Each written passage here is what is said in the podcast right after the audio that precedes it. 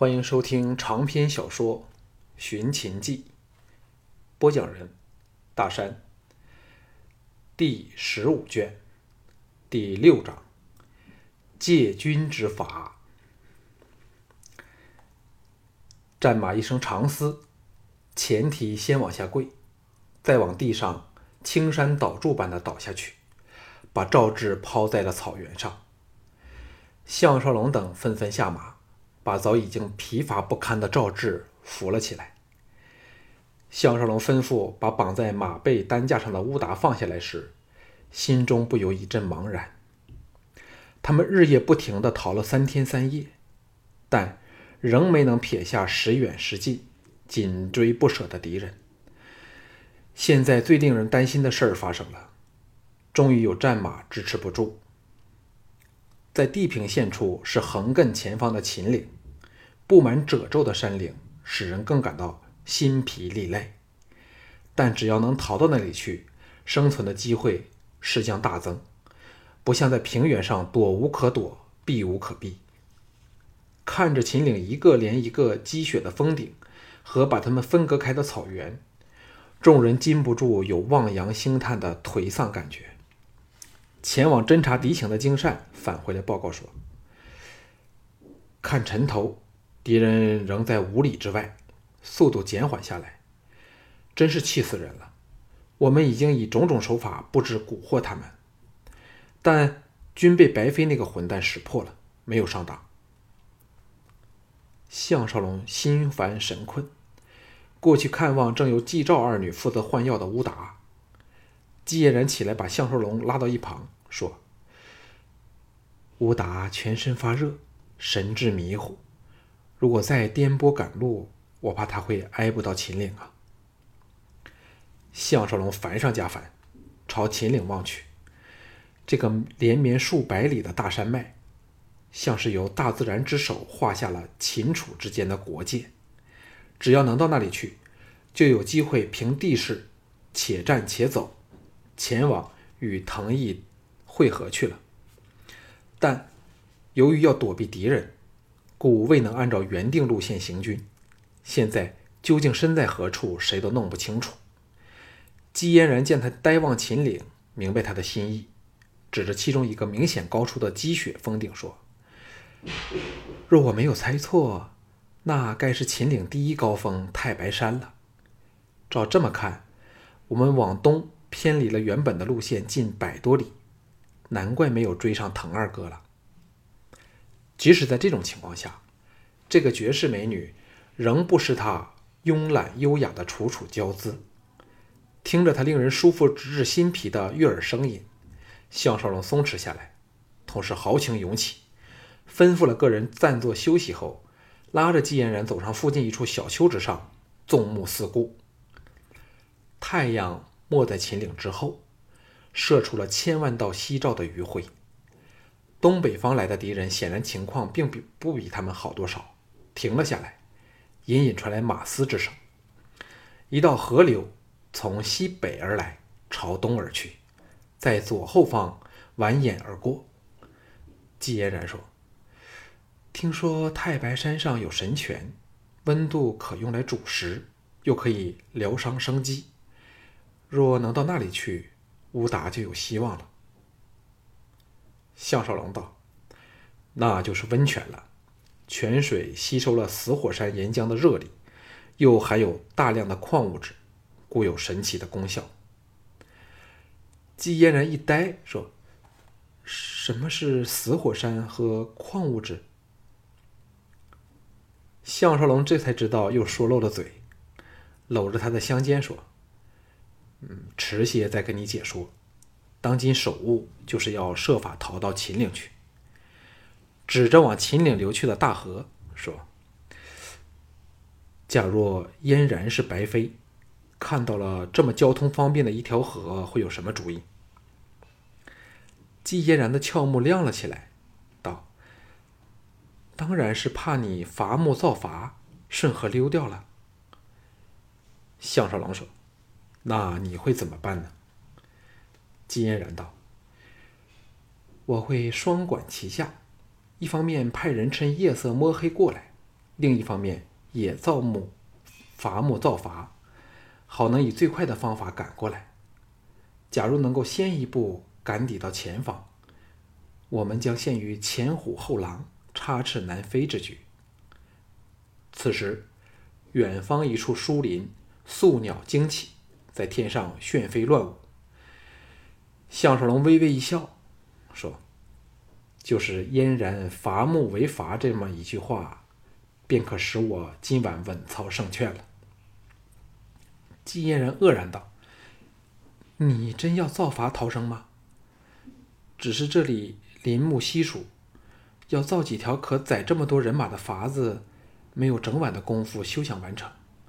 那时候敌人早来了。”项少龙的手。移到他柔软的腰肢处，贪婪的揉捏着，故作漫不经意地说：“我们不是心有灵犀一点通吗？怎么季才女今日竟猜不到为父心中的心意呢？”季嫣然娇吟一声，投入他怀里，用尽了力气抱紧了他，心神迷醉说：“心有灵犀一点通，还有什么情话？”比这更令人着迷呢。方心知道，爱郎在经过了三日三夜有如丧家之犬的逃亡后，终于恢复了信心。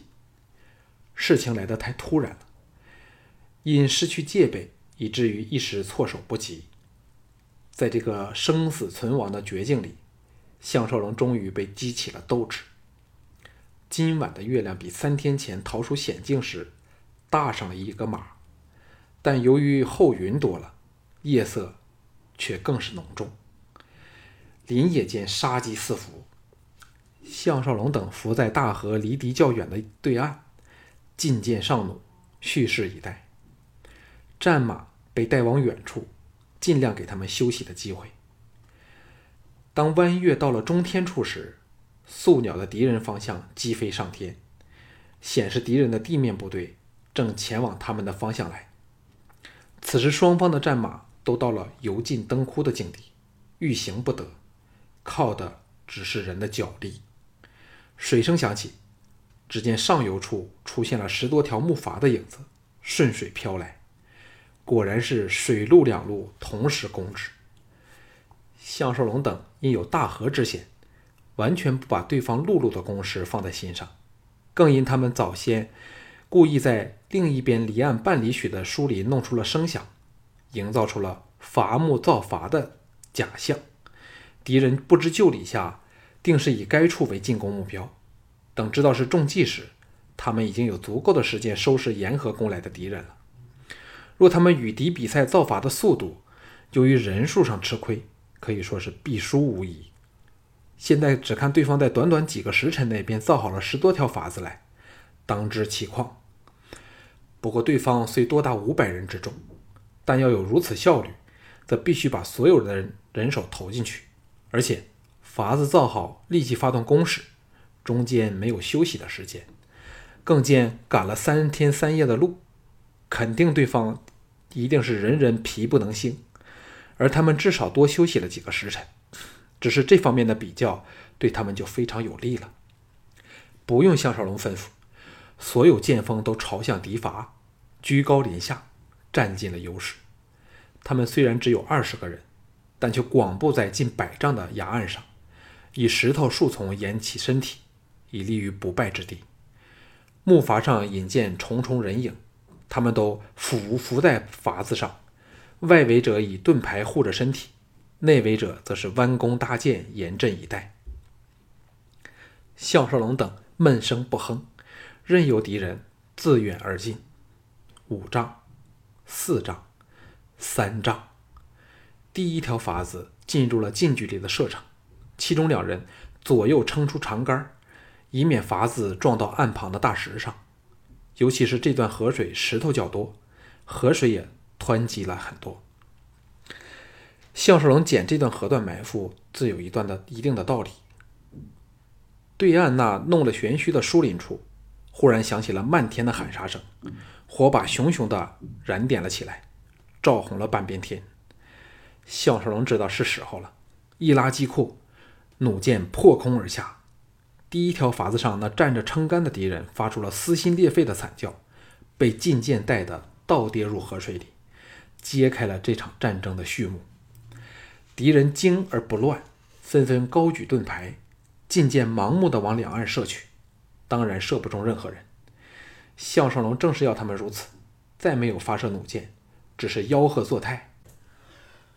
忽然惨叫纷起，只见第一条筏子上的人纷纷翻腾。横飞，掉往水里去。原来，项少龙在河流弯道处用十多条巨藤拦河而济，筏子上的人撞上了巨藤，加上筏子有如奔马的速度，哪还留得在筏子上？弩箭这个时候才发射。第二条筏子上的人遇上了同样的命运，纷纷撞到水里去了。一排排的弩箭射进河中，鲜血随惨叫声不断的涌出来。和那两只空筏子同时往下游流去，第三第三条筏子见势不对，忙往一旁靠去。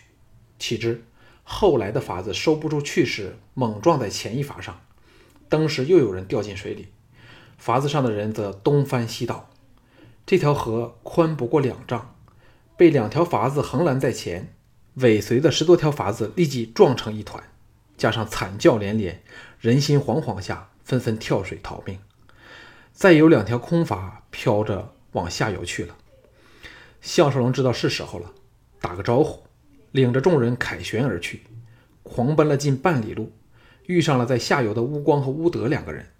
后者喜报道：“勾到了四条筏子，可以走了。”当人马到了筏子上时，筏子顺流离去。赵志兴奋地狂吻上校项少龙，姬嫣然叹道。这一招克敌借筏之计，只有项郎才可以想出来。这次除非白飞真的会飞，否则休想再追上我们了。项少龙仰首观看天上壮丽的星空，微笑说：“别忘了，他们仍有近十条木筏。不过，若以每筏十五人计算，他们最多只有百多人继续追来。幸好我们无一人不是能以一挡十之辈。”即使来的全是高手，我们打个折扣，以一挡五，又欺他们身疲力怠，就在秦岭处再教训他们一顿，便可以趁机好好的休养，留下精神欣赏秦岭的冰川，也是一乐。旁边的乌延灼都听得目瞪口呆，想不到项少龙大胜后仍是不肯罢手，旋又摩拳擦掌，因为这几天实在是受够了气。忽然间。他们反希望敌人追上来了。越往秦岭去，林木越趋茂密。本来要三日才完成的路程，只一晚就走完了。清晨时，他们弃筏登岸，故意走了一段路，安置了乌达和马儿后，留下赵志和乌光两人看守，其他人都折回到登岸处，以装妥的弩箭恭候敌人大驾。项少龙和姬嫣然两个人舒适的。靠坐在一堆乱石后，肩头相触，不由得涌起了同甘共苦的甜蜜感觉。项少龙见娇妻眼睛亮闪闪的，问道：“我的才女想着些什么呢？”季嫣然把头枕到他肩上去，娇痴地说：“我在想，假如当年人家不肯放下坚持，后言以身相许，到现在仍是闷在大梁。”而且还要苦念着你，那就惨透了。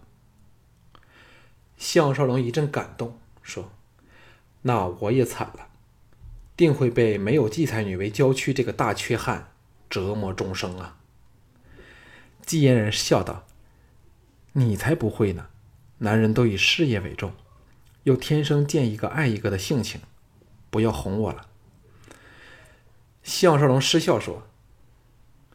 像这样的想法，与你是绝没有半点好处，而且我说的都是肺腑之言。别忘了，你比我的头还要多值一倍的黄金呀！季嫣然愤然道：“杜弼竟是这么一个人，要了人的命还不够，还想辱人之妻，迟些我定要找他算账。”这时候，呜呜的暗号传来，敌人终于来了。不知道是否昨晚在碰撞下碰坏了几条筏子，来的只有七条木筏，每筏上足挤了足有二十个人，压的筏子全都浸在水里，速度缓慢。筏子刚转了弯，便撞上了肖少龙等故意弃下横隔核心的三条绑在一起的筏子上去，登时乱成一团，七条筏子全都搅在一块儿。其中三条筏子立即倾翻河底，狼狈不堪。一番扰攘下，敌人纷纷跳下水里，往岸边爬上来。项少龙一声令下，伏在四周的朱铁卫立即发箭。正如项少龙所料，这些敌人三天三夜没有合过眼，在劳累了整晚，士气大降，骤然遇上伏击，人人都四散逃命，连顽抗之心都没有了。鲜血染红了河水，要登岸的人避不开弩箭，水里的人也逃不过大难。转眼间，近三十人中箭，百多人溃不成军，纷纷往上游逃去。混乱之中，也弄不清楚谁是白飞了。项少龙拔出雪浪，领头扑出，向侥幸爬上岸来的十多个人杀去。敌人不知是否慑于项少龙的威名，一见他出现。更是无心恋战，一个不留地跳回水里，拼命地往上游分散逃走，情况混乱之极。预期的激战并没有发生，项少龙阻止手下追杀敌人，施施然的离开。四天来的追杀终于告一段落了。